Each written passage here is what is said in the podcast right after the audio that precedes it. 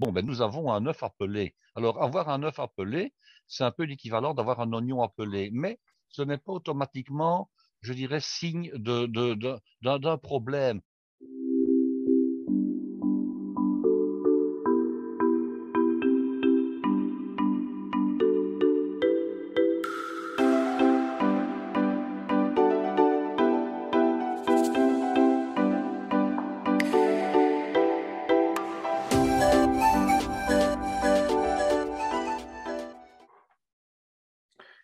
Mes amis de la fête de la gastronomie et tout le monde, bien entendu, bonjour. Euh, nous voici rendus dans l'épisode 43. Et oui, alors dans l'épisode 42, je vous indiquais que pour l'épisode prochain, donc celui que l'on fait aujourd'hui, que l'on va vous proposer, il fallait regarder une pièce de théâtre. Et notre ami Guy, va nous, nous parler un petit peu de tout ça et, et, nous, nous, éduquer un petit peu sur ces œufs et cette recette. Bonsoir Guy. Bonsoir, comment allez-vous? Très bien, très bien. Ben voilà, en fait, oui. Hein. Donc, on avait déjà un petit peu défloré le sujet lors de la dernière euh, émission en disant j'allais vous proposer une recette 2. Alors, je vais la prononcer au mieux comme on doit la prononcer en belge, parce que, bon, évidemment, euh, il y a toujours un petit peu une question d'accent, euh, surtout quand le, le, nom vient de la langue flamande. Alors, ça s'appelle des œufs meulemeester. Alors, meulemeester, euh, ça veut dire en français le meunier, mais plutôt le maître du moulin, hein, parce qu'en réalité, meester, c'est un maître. Hein. Et alors, meulen, c'est un un mot qui désigne le fait d'être meunier, le fait c'est le moulin en fait, hein, qui peut être aussi bien aussi bien avant qu'à Mais enfin bon, donc le, le nom c'est les œufs Meulemeister. Et alors ces œufs Meulemeister, d'où viennent-ils? Quelle est leur origine? Voilà. Alors quelle est leur origine? Eh bien l'origine c'est une pièce de théâtre qui a été créée en 1910 et qui fait vraiment vraiment vraiment partie, euh, je dirais, du, du, folklore et de la culture belge et bruxelloise en particulier. Euh, je dirais que tous les Belges bien nés l'ont déjà regardé euh, presque des dizaines de fois, que ce soit, euh, je dirais, dans des versions qui sont sur YouTube, hein, sans aucun problème, soit dans des, versions en live, parce que la pièce est redonnée régulièrement, je dirais, euh, facilement tous les deux ans, dans un théâtre qui est au centre de Bruxelles, qui est ce qu'on appelle le théâtre des galeries. Alors, le théâtre des galeries, c'est un théâtre qui se situe dans les galeries royales Saint-Hubert, qui sont parmi les plus anciennes galeries couvertes d'Europe. Alors on dit que ce sont les plus anciennes. Bon, euh, je sais qu'il y a une galerie euh, en France, à Paris, qui est plus ancienne, mais qui n'a pas la même ampleur. Alors ce sont des galeries qui ont été construites euh, vraiment dans le centre-ville, sur des quartiers qu'on a rasés, à l'époque donc du, du, roi, le premier roi des Belges, donc le roi Léopold Ier. On a rasé, je dirais, des maisons qui étaient pour l'époque jugées insalubres, évidemment en tout cas euh, des maisons anciennes qui dataient du, je dirais, du Moyen Âge, de la Renaissance, etc. Et on a construit donc ces, ces, ces, superbes galeries qui étaient un lieu qui était extrêmement à la mode. Donc on en y a fait, euh, je dirais, deux théâtres. Il y a le théâtre du Vaudeville d'un côté, le théâtre des galeries de l'autre. Et alors en 1910, deux auteurs, et ça vous pourrez aller voir je dirais, l'article qui s'y rapporte sur Wikipédia, vous verrez toute la genèse de la pièce et toute son histoire. C'est donc une pièce qui s'appelle Le mariage de Mademoiselle Beulemans. Je vais le prononcer de nouveau avec l'accent flamand. Ce sont des noms d'origine flamande et qui raconte en gros, je dirais, les tribulations d'un jeune Français qui est en, je dirais, en stage, qui était envoyé par son père, qui est donc parisien, qui est un homme d'affaires, dans, un, dans une brasserie. Alors, dans une brasserie, Entendons-nous bien, ce n'est pas un endroit où on brasse de la bière, même si on l'a fait anciennement. C'est en fait un négociant en boisson. Hein. Donc, euh, ce qu'on appelle un brasseur, mais qui ne brasse vraisemblablement plus. En tout cas, on n'y fait pas référence vraiment dans la pièce. Quoiqu'à un moment donné, on parle d'une embouteilleuse. Donc, est-ce qu'il y a encore une production de bière? Mais en tout cas, ce monsieur est négociant en bière de toutes sortes et il fournit les établissements, donc les cafés et les particuliers. Alors, le fameux monsieur Beulemans, qui est le père de la future mariée, de la promise, a pris en grippe son, je dirais, son, assistant, donc, qui était envoyé par, euh, par son papa depuis Paris. Euh, et c'est extrêmement savoureux parce que monsieur Beulemans est quelqu'un qui n'est pas un méchant monsieur sur le, sur le fond, mais c'est quelqu'un qui, est un peu bourru, voilà, on va dire ça oui, il est bougon. Il est bougon, il est bougon, voilà, mais il a le cœur sur la main. Alors, euh, Donc, il prend ce, jeune homme en grippe qui pourtant, lui, essaye de faire, je dirais, de, le plus de, de possible pour lui être agréable, mais ça ne marche pas. On va dire ça ne marche pas. Alors, il y a au cœur de l'intrigue mademoiselle Suzanne, Suzanne que pour les intimes, c'est un diminutif, euh, qui, elle, est promise à Séraphin, Séraphin Meulemeister, qui est un jeune garçon, pas très intelligent, euh, plutôt volage, et qui se révélera ne pas être le fiancé idéal. Et alors, d'où vient donc la fameuse recette des fameux œufs Meulemeister C'est qu'à un moment donné, un peu au milieu de la pièce, vous avez le papa de Séraphin, qui est également un homme, euh, je dirais un homme bien mis, hein, d'une famille qui, qui est aisée, il vient donc euh, chez la promise discuter avec le papa pour arranger les modalités euh, du mariage. Hein. Et à un moment donné, avant de commencer à s'installer et discuter, donc il dit à son, à son homologue, le papa de la jeune fille, bon, ben, nous avons un œuf appelé. Alors, avoir un œuf appelé, c'est un peu l'équivalent d'avoir un oignon appelé, mais ce n'est pas automatiquement, je dirais, signe d'un de, de, problème. C'est simplement arranger des choses au préalable ce n'est pas forcément agressif. Quand on dit en français j'ai un oignon appelé avec toi, généralement c'est quelque chose qui est un peu, un peu, euh, qui risque de tourner au vinaigre, comme on dit, parce que c'est parfois un petit peu, un petit peu sec. Ici, c'est simplement le fait de s'arranger. Alors, l'arrangement ben, consiste à savoir finalement ce que la mariée va amener en dot dans le mariage, dans la corbeille, hein, et qui, qui, va payer les frais du mariage. Oui, c'est une discussion. C'est une discussion. Alors, la pièce est extrêmement cocasse, elle se termine bien, je rassure tout le monde, mais le tout, c'est d'aller la voir. Alors, il y a deux versions. Hein. Il y a une version en couleur. Bon, ce sont des pièces qui ont déjà de l'âge. Bon, à l'origine, la pièce a été créée en 1910, mais évidemment, les versions qui ont été enregistrées pour la télévision ne datent pas de cette époque-là, vous l'avez bien compris. On en a même tiré un film, vous verrez, c'est dans les années 30. Ah. Mais euh, donc, il y a une version en couleur, ce qui est, qui est, souvent la pièce qu'on considère comme étant la pièce de référence, l'enregistrement de référence avec des comédiens qui malheureusement sont, sont décédés. Il y a le fameux monsieur Beulemans qui était euh, le rôle tenu par Jacques Lipp, qui était un comédien exceptionnel, qui était vraiment dans la peau du personnage. Hein, C'était vraiment le monsieur qui correspondait. Et alors, il y a une autre pièce dont je vous parlais de la pièce de 1900, que je suis en train de regarder en même temps, mais j'ai une fenêtre qui me, qui me bouche la vue, donc je dois dégager. Donc, vous avez une version qui date de 1967, euh, qui est la version qui est la version noir et blanc. C'est la plus ancienne. Elle est plus facile à comprendre. Mais alors, vous avez une autre version qui est une version plus récente et qui date de 1978. Alors, il faut reconnaître que le rôle, ça c'est assez, je dirais, assez exceptionnel, le rôle du papa est toujours tenu par le même personnage. Donc, dans ah la pièce de 67 et de 78, donc de 78, c'est le même acteur. Par contre, la jeune fille qui joue le rôle de mademoiselle Suzanne dans la pièce la plus ancienne de 67, interprète le rôle de la maman dans la pièce qui aura lieu 11 ans plus tard. Voilà. Ah oui, ah hein, ah Donc, euh, voilà, ça c'est un petit peu pour la petite histoire. Mais pour ceux qui veulent écouter les deux versions, il y en a une qui est un peu plus facile à comprendre parce que l'accent bruxellois est peut-être un petit peu moins prononcé et surtout l'enregistrement est meilleur. C'est la pièce la plus ancienne, mais elle est en noir et blanc. D'accord, d'accord. Je conseille à nos, à nos auditeurs qui veulent, je dirais, entrer un peu dans la culture bruxelloise, euh, d'écouter l'une des deux versions a priori la version la plus récente, mais chacun fait un petit peu ce qu'il veut. Oui, je, je remettrai les, liens. Les, coordonnées, les liens. Maintenant, il y a de temps en temps un mot, euh, je dirais d'origine flamande, qui fait partie du, du, folklore bruxellois, mais ça n'empêche pas de comprendre la pièce.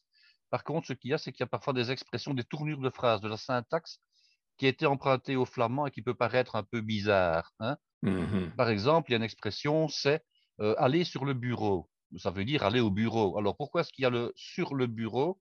Parce que l'expression néerlandaise, c'est op kantoor, ce qui veut dire sur le bureau. Mais en français, on ne le dit pas. Par contre, en bruxellois, on a gardé la syntaxe du flamand tout en mettant des mots français à la place des mots flamands. Et c'est ça qui est comme ça. Quelque... On pourrait croire que c'est en fait euh, un manque de culture dans, dans la culture française, mais en réalité, c'est une transposition linguistique de mots français sur une syntaxe qui vient du flamand. Et c'est ça que mmh ça paraît parfois un peu bizarre euh, à l'oreille mmh quand on n'est pas mmh habitué. D'accord. Maintenant, il faut bien savoir que donc la pièce date de 1910. Quasiment plus personne ne parle comme ça à Bruxelles. Hein. Oui. Euh, ni avec l'accent, ni avec la syntaxe. Pourquoi? Parce que c'était donc de, le reflet d'un milieu, je dirais bourgeois, mais populaire, d'un milieu bourgeois. de, commerçants, de commerçants, mais qui à l'origine étaient de culture flamande et qui, lorsque Bruxelles s'est progressivement francisé, essentiellement, je dirais fin du 19e et début 20e siècle, parce qu'il était de bon ton euh, de parler français, d'envoyer ses enfants dans des écoles francophones qui étaient généralement euh, réputées. Hein. C'était une, c'était une, euh, je dirais une élévation sociale que de parler autre chose que le néerlandais, de parler français en l'occurrence. Donc, par contre, je dirais la syntaxe est, est restée dans certains cas chez les gens qui avaient l'habitude de parler les deux langues, qui étaient bilingues. Hein. Donc, ils employaient des mots français, mais avec parfois des tournures de phrases originaires du flamand. Et c'est ça qui donne, je dirais, cette, cette, intonation, ce phrasé un petit peu, allez, un petit peu, un petit peu particulier. Et alors, quand vous verrez l'article qui se trouve donc dans Wikipédia, vous verrez qu'en fait, la pièce a été jouée par la suite à Paris. Euh, à de nombreuses reprises. J'ai vu ça en 1950, oui, 500 entre autres, mais même avant, hein, parce qu'en fait, alors je ne sais pas si c'est en Belgique ou si c'est lors d'une représentation à Paris, que Marcel Pagnol a vu la pièce. Hein ah oui. Euh, bon, il faudrait éclaircir l'histoire, mais bon, parce que j'ai deux versions. Il a vu la pièce en tout cas. Et, il alors, il l'a qualifié de chef-d'œuvre. Oui, tout à fait. Et alors il s'est dit, euh, il hésitait, et il avait déjà pensé, comme il était donc d'origine provençale, à écrire, euh, je dirais, des pièces ou à faire des films, parce qu'il faisait les deux, évidemment, Pagnol, hein, qui allaient, je dirais, représenter la région dont il était originaire. Et on lui avait déjà dit, ben, ça ne sert à rien. Hein, qui va s'intéresser au niveau national en France à des personnages qui vont jouer avec l'accent, euh, l'accent du Sud, l'accent provençal, l'accent de Marseille. Et quand il a vu le succès que cette pièce-là avait, avec un accent typiquement propre à une région, à une ville en l'occurrence, il n'a plus hésité. Et il a dit, ben, bon, maintenant je vais écrire ma trilogie marseillaise avec euh, hein, euh, Marius, Fanny, Marius, Fanny, etc.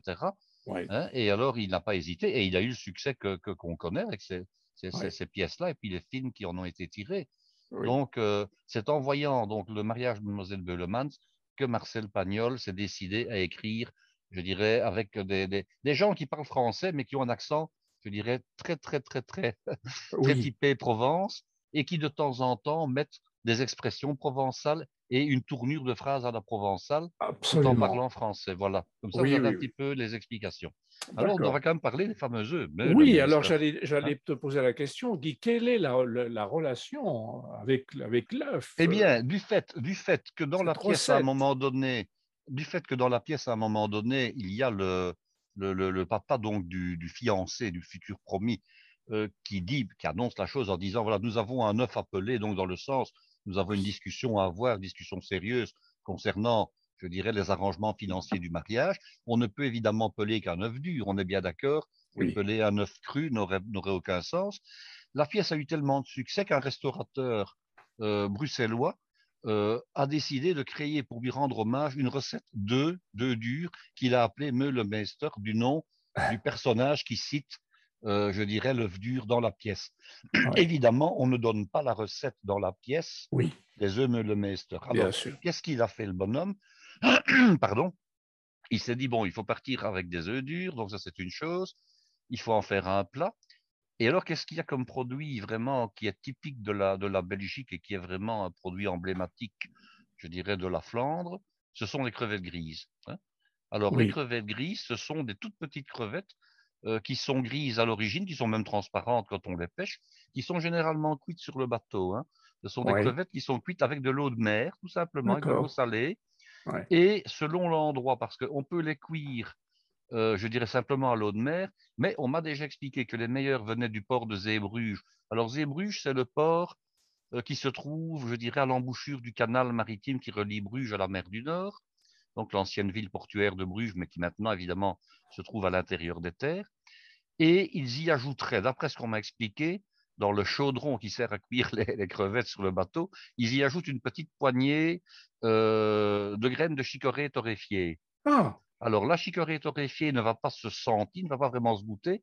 Par contre, elle va donner une couleur un peu plus orangée euh, aux crevettes lorsqu'elles sont cuites. Hein. Donc les crevettes qui sont, je dirais, blanc nacré, gris clair, quand elles sont vivantes, quand elles sont fraîches, deviennent rosées, rose-orangées quand elles sont cuites. Voilà.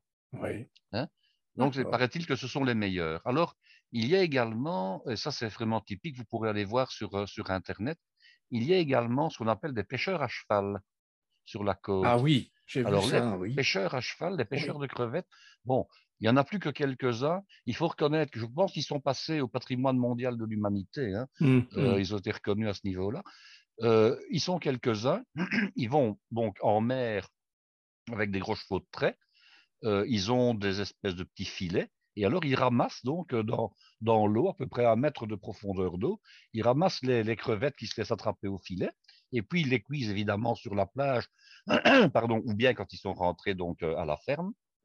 Et elles sont vendues. Maintenant, la pêche à la crevette et la pêche comme ça à cheval était autrefois populaire sur tout le littoral atlantique, y compris en France, y compris sur les côtes, je dirais, de la Manche, y compris sur les côtes de l'Atlantique. Et puis, euh, ça s'est perdu parce que ce n'est évidemment pas très rentable. Hein. Il faut, reconnaître que c'est quand même beaucoup plus rentable d'aller avec un, bateau euh, en, pleine mer et, de, de, un chalutier, de, de, lâcher les filets, de ramasser tout ce qui se passe. Bon, par contre, ça reste folklorique. Alors bon, euh, ça a déjà fait l'objet de plusieurs émissions en France, euh, des émissions de, de, découverte comme ça. Si vous tapez, de nouveau, Internet est une mine de, renseignements. Oui, euh, si vous tapez certaines émissions comme Échappée belle, par exemple, hein, ben, vous verrez les pêcheurs à cheval, etc. Bon, ils sont quand même un peu, je dirais, euh, financés, je vais appeler ça comme ça, ah par la municipalité, parce que ce n'est pas rentable. Ce sont des gens qui ne font pas que ça. Ils ont aussi une, euh, comment dirais-je moi, euh, une activité, une activité autre. Hein. Ils font ça, je dirais, un peu pour, pour divertir les touristes.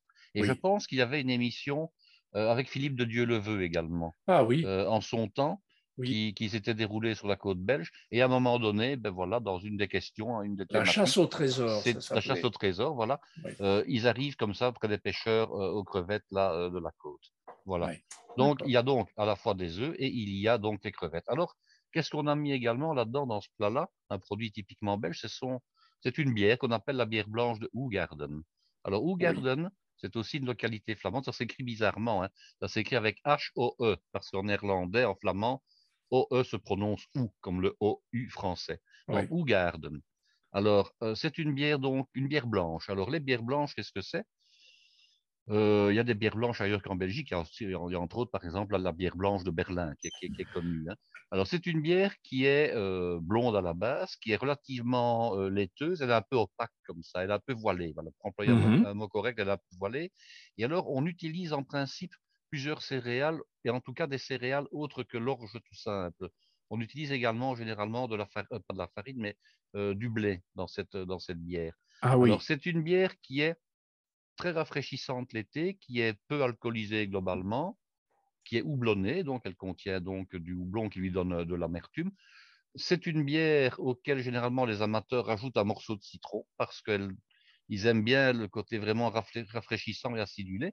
Par contre, je n'ai jamais compris pourquoi c'est une bière que je n'ai jamais réussi à digérer. Euh, ah. elle ne passe pas. Chez moi, elle ne passe pas. Et alors, on a inventé, à partir de cette bière blanche de Hougarden, on a inventé deux bières plus spécifiques à l'été et qui, je dirais, qui sont plutôt associées à la jambe féminine. C'est une mmh. version à la framboise et une version aux agrumes. Et mmh alors, je ne sais pas pourquoi, j'ai déjà acheté les deux pour les goûter. Euh, je les digère parfaitement. Alors pourquoi, comment, je n'ai pas d'explication. Les versions, je dirais, euh, fruitées, je les digère, et la version non fruitée, je ne la digère pas. Elle ne passe pas. Voilà, ça c'est comme ça. Alors comment va-t-on faire pour faire des œufs de Je vais vous donner plusieurs recettes. Pourquoi? Parce que il y a la recette, je dirais, authentique d'origine, je vais vous l'expliquer en quelques mots. Mmh et puis, je vous proposerai des versions un petit peu, je dirais, améliorées, pas spécialement plus faciles, mais qui sont plus gastronomiques. Parce que j'ai déjà réalisé la version, euh, la version dite authentique et je n'ai pas été entièrement satisfait du résultat tel que je l'avais obtenu. Alors, c'est un plat d'entrée. Alors, un plat d'entrée, bon, au départ, on met deux œufs par personne, bien entendu. Hein. Donc, on cuit les œufs durs, ça, c'est pas compliqué. On cuit les œufs durs. Euh, on les cuit à peu près 9 minutes. On pourrait les cuire 10 minutes, mais on sait très bien que quand on les cuit 9 minutes, on évite la production d'hydrogène sulfureux, donc ce côté vert désagréable et un peu amer parfois qu'on trouve autour des jaunes lorsqu'on surcuit les œufs. Euh, le fait de ne pas surcuire les œufs, ben, le, jaune reste bien crémeux, donc c'est plus agréable à manger. Donc en les cuisant 9 minutes, c'est pas mal. On peut aussi ne les cuire que 8 minutes à condition euh, c'est non pas de les mettre dans de l'eau bouillante, mais de les mettre au départ à l'eau froide. Hein. Comme ça, c'est bien, c'est bien aussi. Puis ça dépend un peu aussi de la taille des œufs. Hein. Il est évident qu'un petit œuf de 50 grammes ou un œuf de, de, de 65 grammes, c'est pas vraiment le même temps de cuisson. Mais enfin, cuire des œufs durs, je pense que tout le monde sait le faire. Hmm. Alors, on les écale, bien entendu, on enlève proprement la coquille, on a ces œufs durs. Alors, on a besoin de crevettes, comme je l'ai dit. Et alors, les hmm. crevettes, on prend des crevettes entières dans la recette d'origine. On hmm. prend des crevettes entières alors on doit les mettre normalement à macérer dans la bière. Je vais vous dire que ça, c'est une étape que je vous proscrirai dans la, dans la recette que je vous donnerai après. Hein. Et puis, lorsqu'on les a fait macérer dans la bière, on doit les éplucher. Donc, on doit, je dirais, décortiquer, décortiquer les crevettes. Bon, on enlève la tête, on enlève la queue, on enlève la petite carapace. Hein, et on récupère donc les épluchures de crevettes. Alors, combien est-ce qu'il faut de crevettes Considérez, si vous faites une entrée de deux œufs, il vous faut entre 50 et 75 grammes de crevettes nettes décortiquées pour être bien servi. On peut en mettre moins, évidemment. Hein. On peut en mettre que 40 grammes, mais si on veut faire un, plat, je dirais, euh, correct, moi je dis qu'en mettant entre 50 et 60 grammes, c'est bien. On peut même monter un peu plus. Alors, mmh on récupère donc les, les épluchures de crevettes, on mouille avec la bière, on amène à ébullition et puis on laisse, on laisse tirer ça gentiment pendant 25-30 minutes. ah oui. Voilà. Hein. Et puis après, on prend des ramequins. Quand je dis des ramequins, je veux plutôt dire des plats gratins. Hein, des plats gratins individuels qu'on va légèrement beurrer de manière à faire une petite couche, je dirais, anti-adhérente. On coupe les œufs en tranches fines. Alors, bien sûr, on utilise un coupe-œuf, c'est quand même plus facile. On met l'œuf sur sa main et puis on l'étale avec la main de manière à le, je dirais, à le disposer pour que les, lamelles d'œuf se chevauchent les unes sur les autres. Hein. Et on dispose comme ça en longueur les, deux œufs durs sur le plat. Et puis, on va réaliser une sauce avec la, la bière qu'on a récupérée. Alors, comment va-t-on réaliser la sauce? J'ai vu deux cas d'école. La première consiste à faire réduire la sauce, à la crémer et à la lier légèrement. Alors, on peut la lier avec un petit peu de roux, on peut la lier avec un lit en minutes. Hein. Euh, et puis, de nouveau, deux écoles. Il y a une école où on met du cerfeuil et de la moutarde, et il y a une école où on ne met que de la moutarde. De nouveau, je ne sais pas s'il est possible de trouver la recette d'origine parce qu'elle n'a pas été vraiment codifiée et on retrouve comme ça, selon les sources, on retrouve, je dirais, des, des, variantes. Hein. Oui, j'en ai une sous l'œil là. Oui, on assaisonne, un peu de sel, un peu de poivre. On reste prudent avec le sel pour ne pas, je dirais, parce que le, il faut savoir une chose, c'est que quand on met du cerfeuil dans une sauce, le cerfeuil ressale après quelques minutes. Oui. Donc, ça, il faut le savoir. Donc, quand on peut, euh, je dirais, euh, assaisonner, on pense qu'on a le goût, le goût correct, et puis on est déçu parce que c'est trop salé à la fin. Donc, mmh quand on met du cerfeuil, il faut être extrêmement prudent. Alors, on met un petit peu de moutarde, on met l'équivalent, je dirais, pour quatre personnes d'une cuillère, cuillère à café de moutarde. Euh, on utilise de préférence ce qu'on appelle la moutarde gantoise. De nouveau, un produit tout à fait local. Et la moutarde gantoise, elle s'appelle la moutarde Tierentein. De nouveau, c'est un mot, un mot flamand. Hein. C'est ce que je vois si nous, si nous visitons un jour gars ensemble, la boutique existe toujours. Vous pouvez aller voir sur leur site. Elle a été transmise parce que l'histoire existe sur leur site. Euh, elle date euh, du, euh, du 18e siècle, la fin du 18e siècle, cette moutarderie-là. Mmh. Et quand mmh. on, on se rend de nouveau, elle a fait l'objet d'une émission, enfin d'une séquence, je pense que c'est dans Échappée Belle. Vous allez dans la moutarderie, le, le magasin, l'intérieur du magasin a été classé, je dirais, au rang de patrimoine historique, étant donné qu'il est exactement le même qu'il était il y a plusieurs décennies. Et alors, dans le magasin, vous avez un gros fût de moutarde, hein, un fût en bois, avec une louche, et la préposée, ce sont des dames qui servent. Bon, ben, vous choisissez votre pot, votre bocal, ou bien vous venez avec votre pot à vous. Hein. Et alors, elle va vous, vous, remplir le pot à la louche, parce que la moutarde est relativement liquide, et elle va le remplir un peu comme font les, je dirais, les, maîtres de chais euh, dans les, dans, au vignoble de Xérès. Quand ils trempent dans le fût une espèce de, de plongeoir, là, hein, euh, qui, qui alors ils vident dans le verre en tenant, en tenant le, l'ustensile à 50 cm au-dessus du verre. Hein. Eh bien, elles font à peu près la même chose avec la louche. Elles vous prennent une louche de moutarde et elles vous la versent, je dirais, dans le pot avec une dextérité. et le pot, parfois, ne fait que 4-5 cm de diamètre. Hein, c'est parfois un pot très étroit et elles ne vous mettent pas une goutte à côté. Hein, d'ailleurs, quand on va, moi j'y suis allé à plusieurs reprises, on fait une photo, on filme le, geste parce que c'est vrai qu'il est, il est assez particulier. Donc on met de la moutarde comme ça. Maintenant, quand on n'en a pas, on met une bonne moutarde de, Dijon pas trop piquante, on met une moutarde, je dirais, d'intensité moyenne. Hein. Alors, cette sauce-là, bon, ben, on va la napper sur les œufs. Hein. On les crevettes, on les met autour des œufs en dessous de la sauce. Et puis, on parsème avec un petit peu de fromage et on met ça au four et on fait gratiner. Voilà. Ça, c'est la recette. C'est la recette d'origine. Maintenant, je vais vous donner, disons, quelques conseils pour faire une variante un peu plus goûteuse et un peu moins amère. Parce que la bière de Hougarden, quand on fait sa sauce entièrement à la bière, on a une sauce, comme elle est à base d'une bière qui est tout blonnée, on a une sauce qui peut être relativement amère, surtout quand on n'est pas habitué. Hein. Donc, je vais vous donner une petite variante. La première chose, c'est que vous n'allez pas pouvoir toujours trouver des crevettes euh, grises à éplucher vous-même pour récupérer les coquilles, comme on dit. Oui, hein. oui. ça, c'est un peu compliqué. Alors, qu'est-ce qu'on fait? On peut acheter d'une part des crevettes qui sont déjà, je dirais, décortiquées, et acheter d'autre part un tout petit peu de crevettes qui ne sont pas décortiquées, mais qu'on ne va pas décortiquer, qu'on va utiliser entières. À ce mmh moment-là, c'est plus facile. Donc, vous achetez un peu de crevettes, je dirais, décortiquées que vous mettrez autour de vos œufs, et vous achetez, je dirais, je dirais l'équivalent de, allez, pour, on va dire, pour, pour quatre personnes, l'équivalent d'une centaine de crevettes entières. J'insiste bien des crevettes grises, pas des crevettes roses qui n'ont pas de goût. Hein. Oui, oui, oui. Alors, vous prenez euh, une, bonne, une belle feuille de céleri, vous prenez une échalote et vous prenez un champignon. Vous allez masser tout ça. Vous mettez un petit peu de beurre dans votre poêlon. Quand le beurre est fondu, vous ajoutez vos, vos crevettes, hein, des crevettes entières, et vous ajoutez les aromates que je viens de dire. Vous pourriez mmh. même mettre un petit fragment, mais quand je dis un fragment, c'est un cinquième, un sixième de feuilles de laurier et mmh. l'équivalent d'un centimètre maximum hein, de branches de thym. Et vous mouillez avec à la fois de la bière et de l'eau. Vous faites un moitié-moitié. Comme ça, vous aurez quand même... Tu prends la même bière euh, Je prends la même bière, mais seulement je ne mets plus, je ne mets pas un mouillement pur à la bière. D'accord. Vous mettez à ce moment-là moitié-moitié. D'accord. Moitié eau et moitié bière. Vous aurez encore l'exotisme de la bière, mais sans en avoir son côté, je dirais, euh, par trop agressif pour ceux qui ne sont pas habitués. Vous amenez à ébullition et puis vous laissez tirer gentiment pendant 15 minutes, 20 minutes maximum. Et puis après, vous passez un tout petit coup de mixeur plongeur dedans pour bien mixer, je dirais, l'ensemble, et vous passez au chinois fin de manière à récupérer le jus. Hein.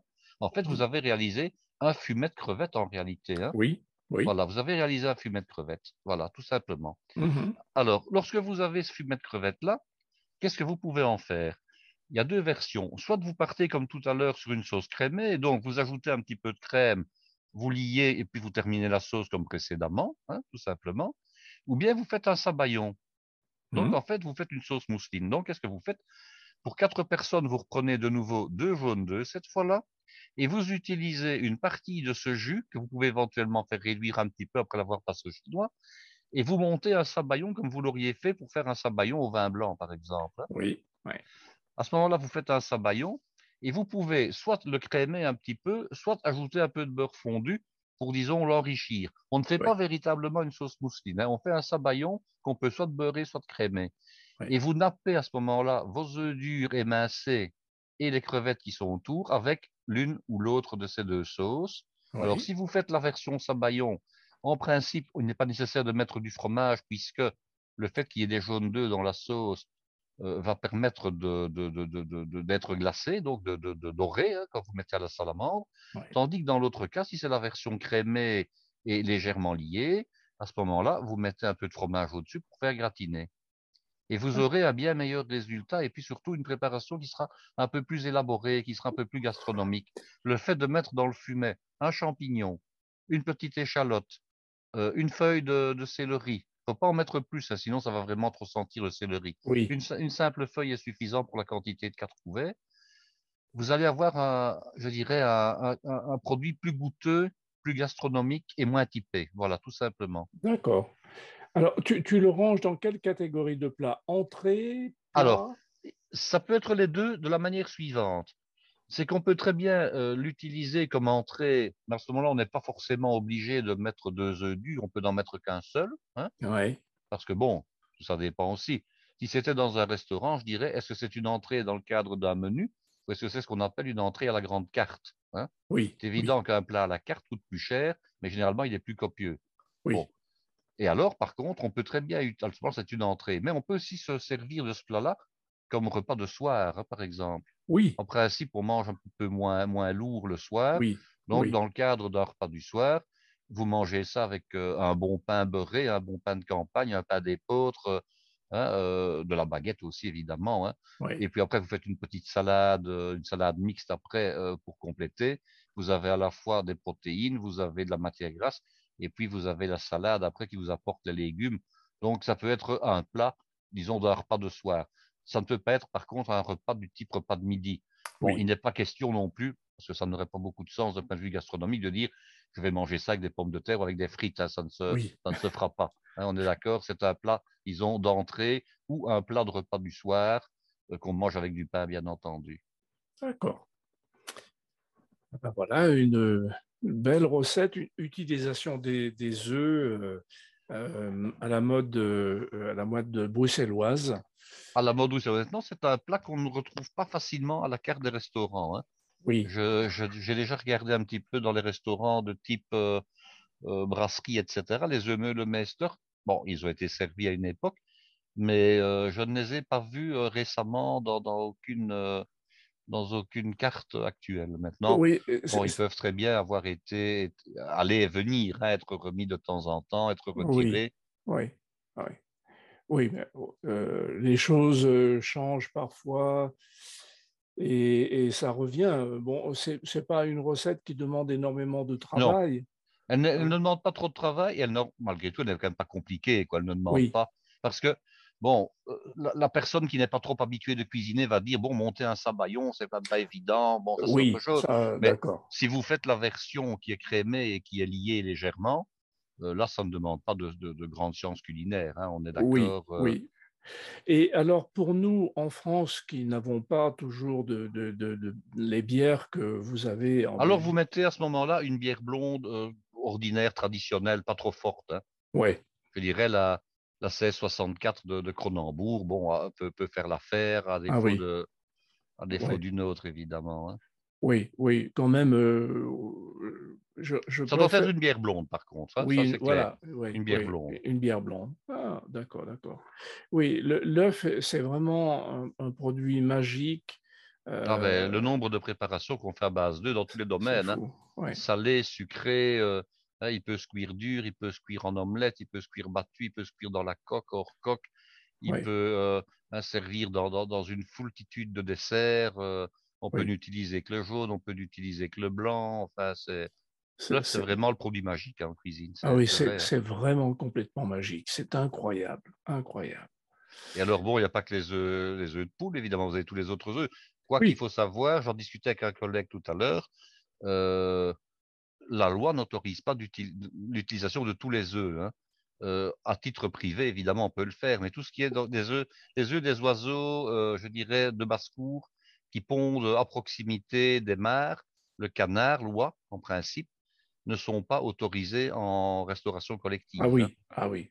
Pour des raisons de, je dirais, d'hygiène, hein, salmonelle et compagnie. Bon, quand on va ramasser des œufs de canard à côté de la mare hein, ou, dans la vase des, des, des mares, bon, euh, on, a, on a affaire à des œufs qui sont susceptibles d'être contaminés, donc ça, on ne peut pas les utiliser. Maintenant, la personne qui a des canards et qui, qui mange ses propres œufs de canne, bon, ben voilà, elle, prend les risques qu'elle veut. Il n'y a qu'une chose qu'il faut savoir, c'est que si on veut vraiment manger des œufs de canne ou des œufs d'oie, il faut les cuire absolument convenablement. Parce oui, que oui. forcément, euh, dire je vais faire une mayonnaise avec des œufs de canard, avec de, un jaune d'œuf de canard, mayonnaise qui, qui n'est pas cuite évidemment, hein, c'est prendre quand même un certain risque. Hein. Oui. Il vaut mieux. Alors surtout, en plus, euh, il y a des recettes qui ne sont pas du tout des recettes classiques, mais il y a des gens qui mettent des œufs entiers dans la mayonnaise. Hein.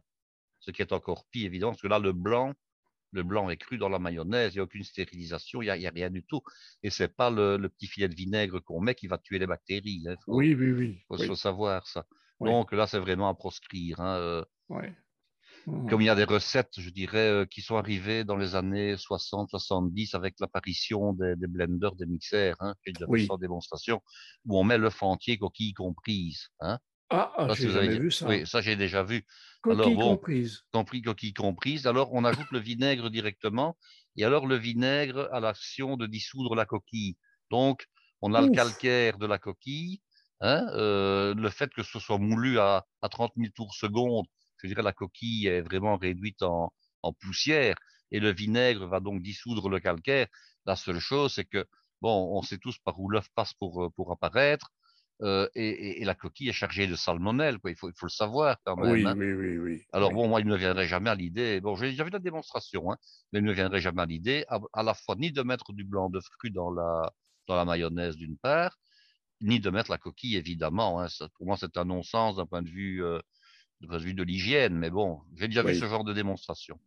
D'accord. Alors maintenant, on trouve des, des œufs qui ont été nettoyés. Ça se trouve dans le commerce pour le, les professionnels des œufs dont on a, je dirais, physiquement ou chimiquement, ça je ne saurais pas dire, nettoyer la coquille de manière à, enlever toute trace de salmonelle ou en tout cas, je dirais, euh, quasiment la totalité. Hein. Euh, oui, je dois dire que je suis surpris de ce que tu dis par rapport à la mayonnaise. Euh, moi, je mets l'œuf entier pour la mayonnaise. Ben oui, mais bon, euh, normalement. J'entends ce que tu dis. Hein. La recette classique, c'est uniquement le jaune. Oui, c'est uniquement Et alors, le jaune. Il faut savoir que le blanc d'œuf cru euh, a un, gros problème d'un point de vue santé à long terme, c'est qu'il contient ce qu'on appelle de l'avidine. Et alors, l'avidine, c'est une substance qui neutralise de mémoire la vitamine B12. Ah oui. Et alors, ça veut dire que les personnes qui mangent des œufs crus tous les jours ont une carence en vitamine B12. C'est une vitamine quand même euh, importante au niveau, je pense que c'était une vitamine intéressante au niveau de, du fonctionnement cérébral des neurones et des, nerfs. Oui, oui, oui. Hein, et alors, manger régulièrement du blanc d'œuf cru euh, n'est pas indiqué. Bon, une fois de temps en temps, ça peut, ça peut s'expliquer. Oui, oui, on ne mange pas une mayonnaise tous les jours. Hein. Non, mais je vais dire aussi, par exemple, dans des préparations genre tiramisu et compagnie. Hein. Oui. Donc, quand je vois des recettes euh, où on incorpore des blancs d'œufs crus qui ne seront pas cuits ultérieurement, j'essaie toujours de transformer ma recette d'une manière ou d'une autre et de faire une meringue italienne à la place, par exemple. Hein. Oui. Donc, au lieu de mettre les blancs d'œufs crus en ayant mélangé le sucre avec un autre produit, j'essaie de soustraire le sucre techniquement de la, je dirais, de la, de la, de la recette et d'en faire euh, une meringue italienne pour que les blancs d'œufs aient été cuits. Oui. De manière, alors une fois qu'ils sont cuits, évidemment, la vidine est neutralisée et il n'y a plus aucun danger. Oui. Et alors, d'un point de vue bactériologique, je trouve quand même que le blanc d'œuf, allez, vous allez comprendre, hein, euh, quand on clarifie un œuf, de nouveau, c'est une, grossière erreur. Hein, quand on clarifie un œuf, généralement, on fait couler le blanc d'œuf sur la coquille au moment où on clarifie le, le qu'on sépare le blanc du jaune. Et vous avez la coquille qui est chargée de salmonelle. Ben oui, oui, Alors, la coquille, elle est chargée de salmonelle qui sont sous une forme sèche, ok? Mmh. Parce que l'œuf, il est sec extérieurement quand on le mmh, prend. Hein mmh, bon. Mais le fait que le blanc d'œuf contienne 90% d'eau, qu'est-ce qui se passe? Il va emporter avec lui une partie des bactéries qui se trouvent sur la coquille et il va, euh, je dirais, les remettre dans un milieu favorable à leur prolifération. La bonne manière de clarifier un œuf, c'est de le casser. Alors, j'ai déjà vu des bêtises, même parfois par les plus grands chefs sur Internet. Hein. La meilleure manière de clarifier un œuf, c'est d'acheter un clarificateur. C'est pas compliqué, c'est un petit, ustensile dans lequel on casse ses œufs. Et alors le blanc s'écoule par des fentes hein, euh, vers l'extérieur et le jaune reste dans l'ustensile. Vous allez me dire, oui, mais bon, quand on a euh, professionnellement 30, 40 œufs à, clarifier, ça prend du temps, effectivement. Et c'est la raison pour laquelle euh, au niveau gouvernemental, je crois que ce n'est pas encore passé en France, mais on en avait parlé, c'était l'obligation pour les professionnels d'acheter des jaunes d'œufs et des blancs d'œufs, je dirais, euh, stérilisés, hein, donc des blancs d'œufs, ah, des litres de blancs d'œufs. Même en France, des litres de jaunes hein. Oui, oui, tout à fait, c'est en France que ça. Oui, on les trouve bien sûr partout, mais je dis que l'obligation, à ma connaissance, n'était pas encore passée. Hmm. Mais par contre, là, bon, vous réduisez du fait qu'il y a eu stérilisation et des blancs et des jaunes, vous réduisez évidemment le, problème qui a lieu lors du cassage de l'œuf quand vous le faites vous-même. Hein. Mmh mmh mmh mais par contre, quand on casse son œuf proprement, c'est-à-dire qu'on le casse non pas sur le bord d'un récipient, mais sur une, surface plane, oui. en, le tapant une seule fois, en le séparant et en le mettant directement dans le clarificateur, vous, vous ne faites pas, euh, je dirais, communiquer ensemble le blanc d'œuf avec la coquille de l'œuf. Là, vous réduisez quand même très fortement les, les risques de contamination, évidemment. Oui, oui, oui, oui, on peut prendre un, une, euh, un écumoire et, Oui, ah, ça marche à l'écumoire également. Oui, hein. oui, oui, moi je fais, je fais avec l'écumoire. À l'écumoire ou avec une araignée, hein, qui est donc... Oui, oui, oui, oui, oui, tout Ça marche encore mieux à l'araignée, évidemment. Oui, c'est encore mieux à l'araignée. L'écumoire à fil, quoi, ça marche encore mieux, évidemment. Oui, oui, Alors, question maintenant, qu'est-ce qu'on peut boire avec un œuf Meulemeister Alors voilà, je n'osais pas te poser la question parce que dis, bah, il va me dire euh, la bière. Forcément, la boisson qui va être indiquée, c'est la bière.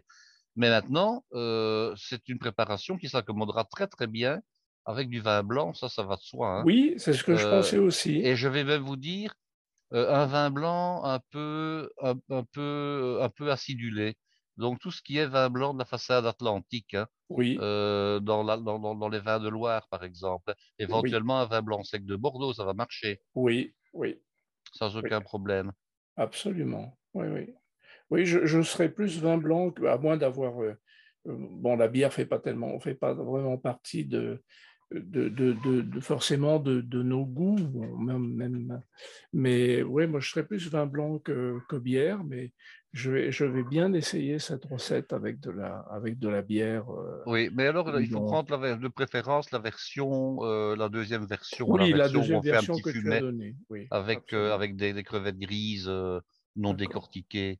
alors bon, on, ne se, casse pas la tête à devoir éplucher les crevettes. Maintenant, on peut le faire par plaisir. Hein. C'est éplucher les crevettes, récupérer les, coquilles, euh, les carapaces et faire son fumet avec, évidemment. Oui, oui, moi c'est ce que je fais habituellement. Mais je ne sais pas si on trouve facilement dans, en France, du moins oui, sur les, sur les côtes évidemment, mais euh, en Savoie, je ne sais pas si on trouve facilement des crevettes grises oui, non décortiquées. oui, alors décortiquées. Décortiquées peut-être bien, mais non décortiquées, c'est beaucoup plus, par exemple, confidentiel dans, dans, dans les chaînes de, de magasins dont je parlais tout à l'heure, Grand Frais par exemple, il y a des crevettes grises fraîches, enfin des crevettes fraîches. Mais ça ne marche, cette recette-là ne, donnera son, je dirais, son véritable esprit qu'avec des crevettes grises et non pas avec des crevettes roses. Attention. Oui, hein. j'entends bien, j'entends bien. Oui, Parce que les crevettes roses euh, type crevette bouquet, ça n'a, aucune bah comparaison, je dirais, gustative, ni, ni, ni, ni, ni, quoi que ce soit. Hein. Oui, oui, absolument. Et alors, bon, pour nos auditeurs qui auraient envie d'aller sur Internet fureter, donc je les mets en garde en disant attention, il y a des recettes de Meulemeister qui, qui, qui racontent n'importe quoi. Je vous dis, il y en a une où on met de la langoustine. Bon, déjà, ça n'a aucun sens. Hein, on met du chorizo et des, poivres, des, poivrons rouges. Bon, euh, c'est comme si on décidait que, que la seule bonne femme, on ne met plus de champignons et échalotes. Hein, et on met, euh, je dirais, des ananas, des abricots et des cacahuètes. Quoi. Bon, euh, ça n'a plus de sens. Quoi. Oui. Oui, oui, très bien. Ah, bah, écoute, Guy, merci beaucoup pour, pour ces recettes sur, les, sur, sur ces œufs, euh, les, les, œufs. Et alors, ce qu'on, fera dans, dans, dans, quelques temps, dans quelques émissions, nous parlerons de la gueuse. Ah oui. Ah oui, alors la gueuse, bon, je vais quand même un petit peu déflorer le sujet parce que vous aurez une pièce, de, une pièce également à regarder, en fait. la gueuse, c'est vraiment la bière typiquement bruxelloise. Euh, qui ne se fait normalement que dans la vallée de la Seine.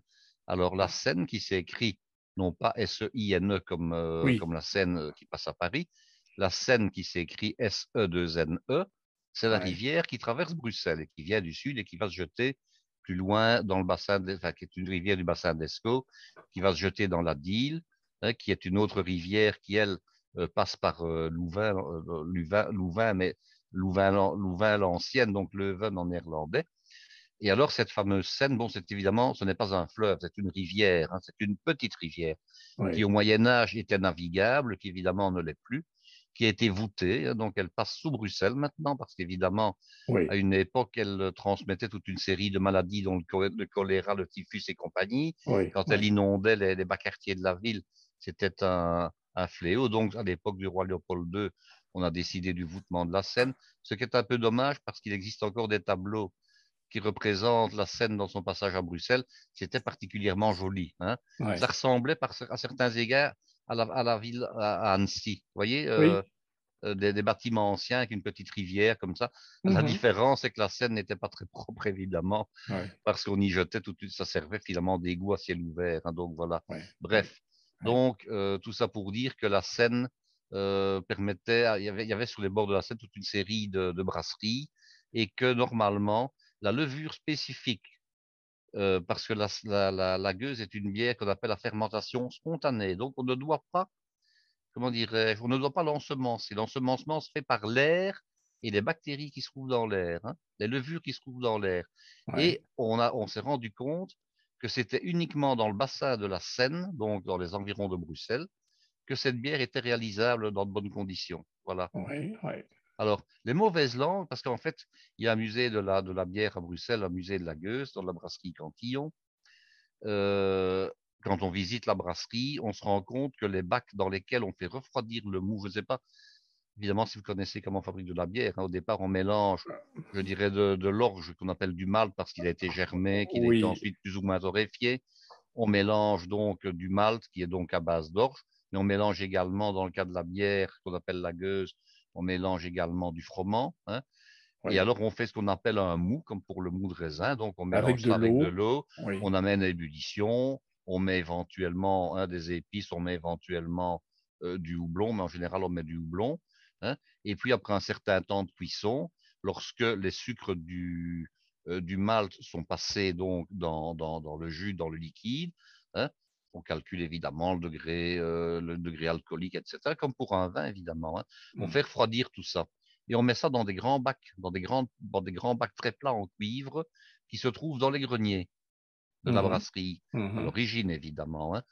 Et alors, les mauvaises langues racontent, bon, les, bonnes langues, elles disent tout simplement que c'est euh, l'air qui est chargé en levures spécifiques à la région de Bruxelles qui vont ensemencer le mou et lui permettre de faire une, une fermentation qu'on va appeler spontanée. Hein et qui se mmh. passe après dans des cuves en bois, dans des tonneaux, dans des foudres.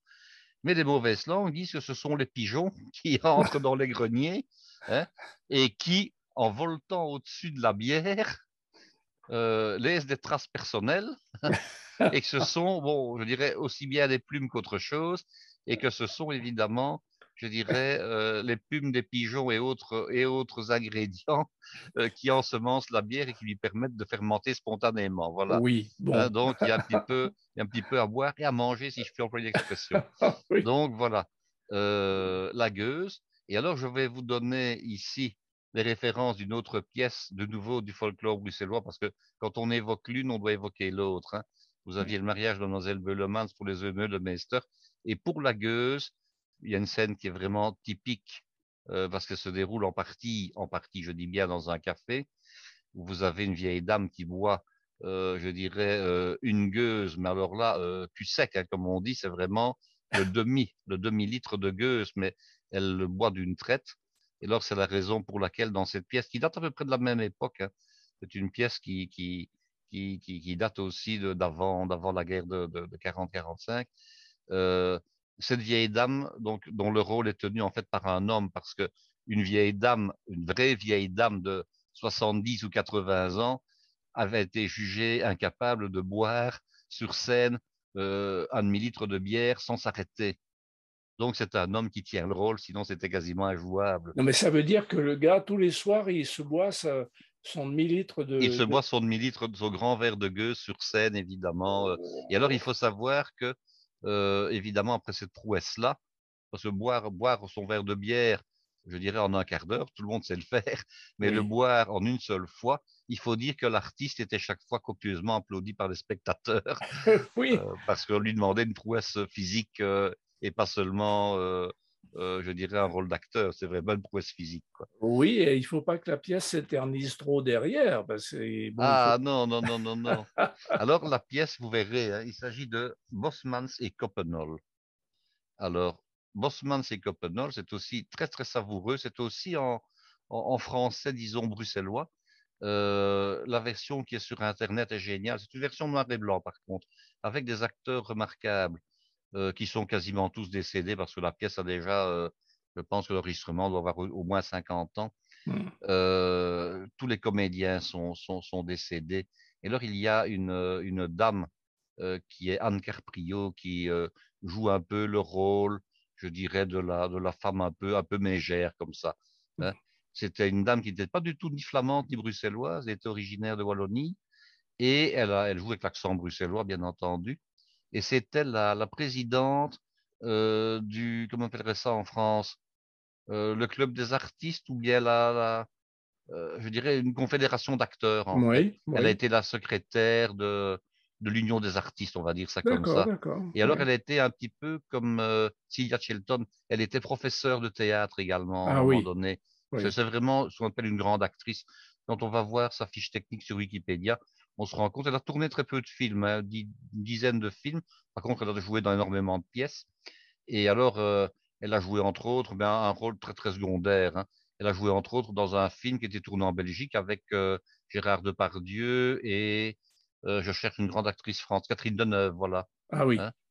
Donc, parce que beaucoup de films, on ne s'en rend pas compte, mais beaucoup de films français ont été tournés en Belgique pour mmh des raisons financières, en fait. Oui, oui. C'est que les équipes techniques coûtent beaucoup moins cher en Belgique qu'en France. Mmh. Et alors, euh, bon, ben, ils sont malins. Hein. Euh, ils, font, ils tournent en Belgique, ils font croire que le film se déroule dans le nord de la France, et puis ils changent les plaques des voitures dans les rues, et on croit que c'est en France, alors que c'est tourné en Belgique, tout simplement. ah, oui, ça, ça existe aussi. Ah oui, bon. Bon, eh ben, très bien. Alors ça, ça, ça sera une fois d'après, parce que la prochaine fois, Guy, pour nos amis auditeurs, oui. Euh, on parle des asperges. On va parler des asperges, voilà. Hein? Et alors, je vais en profiter pour vous donner euh, deux recettes. Je vais déjà déflorer un petit peu le sujet, de manière à contenter un peu tout le monde. Il y aura les fameuses asperges à la flamande et il y aura les asperges à la parisienne euh, également. Comme ça, ben voilà, chacun pourra y trouver son compte. D'accord, d'accord, très bien. Parfait, parfait. Eh bien, Guy, euh, merci beaucoup, beaucoup, beaucoup, beaucoup. Et, à très bientôt pour, à très euh, bientôt, Claude. Pour, la suite de, de, tes recettes. Ben voilà. En espérant que tous nos auditeurs y trouvent quelque chose. Oh, mais je, je n'en doute pas. Euh, d'ailleurs, je, chers amis auditeurs, dites-nous, faites-nous vos remarques, dites-nous si vous avez testé les, si vous avez fait les recettes, comment ça s'est passé, voilà. Hein voilà. Merci beaucoup, à très bientôt. À bientôt.